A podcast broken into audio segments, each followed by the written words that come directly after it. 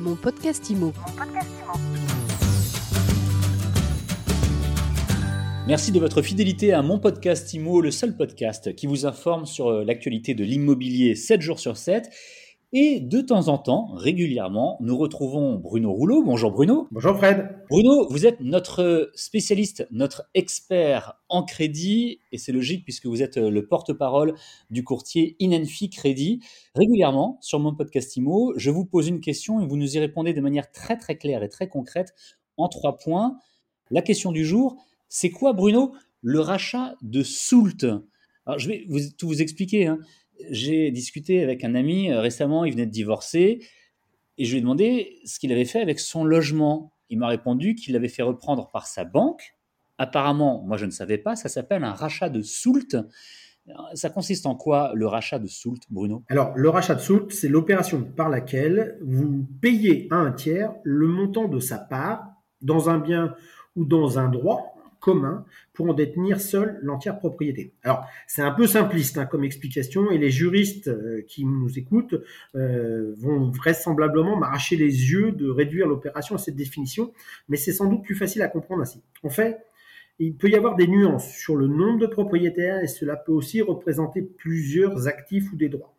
On parlera de soult dans le cadre d'un divorce, hein, assez souvent, et comme c'est le cas pour votre ami, mais on rachète aussi des soult dans le cadre de succession, où il s'agira de désintéresser un ou plusieurs autres héritiers ou ayant droit du montant de leur part. Ce sont des banquiers hein, traditionnels qui font ce type de prêt, ou est-ce que je suis obligé de passer par euh, le banquier qui avait fait le prêt euh, au départ? Alors là, ça signifie qu'on est déjà dans le cadre d'un crédit qui était en cours. Hein. Ce sera souvent le cas, et notamment à l'occasion du divorce, mais il n'y a pas toujours un crédit en cours. Lorsqu'il n'y a pas de crédit en cours, le dossier de prêt pour racheter la soute va être facilité, notamment si la nature et la valeur des actifs sont faciles à être pris en garantie. Je m'explique. S'il s'agit d'un logement, on a une valeur estimée du bien. Le prêteur va donc pouvoir comparer le montant du crédit qui correspond à la soute avec la valeur du bien qu'il va avoir en contrepartie. Dans le cadre d'un divorce ou d'une succession, vous pouvez vous retrouver à dédommager des personnes qui ont non pas des biens immobiliers seulement, mais des actions, des parts, des droits d'auteur, des brevets, etc., etc. Dans ces cas-là, la valeur des éléments qui sont à racheter ou la part qui est à racheter sont susceptibles de connaître des variations ou des incertitudes. Et d'ailleurs, le banquier, à ce moment-là, demandera des garanties peut-être complémentaires. Pour répondre à votre question, quand même, sur le, cas du prêt en cours, il est évident que le banquier qui a fait le crédit est sans doute le mieux placé pour vous aider. D'une part, parce qu'il conservera la relation avec vous, enfin en tout cas s'il en a envie, et d'autre part, il a la garantie intégrale et la gestion intégrale de celle-ci dans ses livres.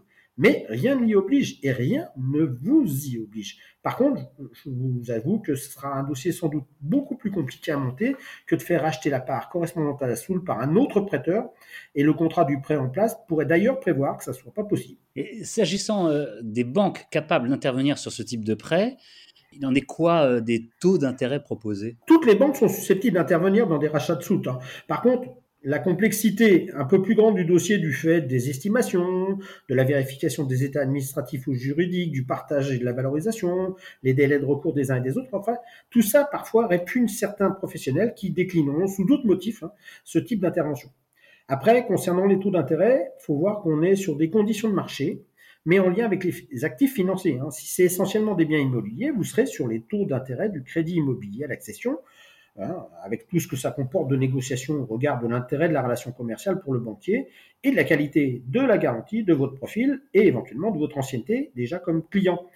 Une fois encore, hein, passer par un courtier permettra souvent de vous aider à y voir plus clair, ne serait-ce que dans le choix du banquier. Et puis, le rachat de Soult, c'est aussi un moment clé pour faire jouer la concurrence bancaire et challenger votre banque pour une relation plus large. Merci beaucoup Bruno pour euh, toutes ces informations sur le rachat de Soult.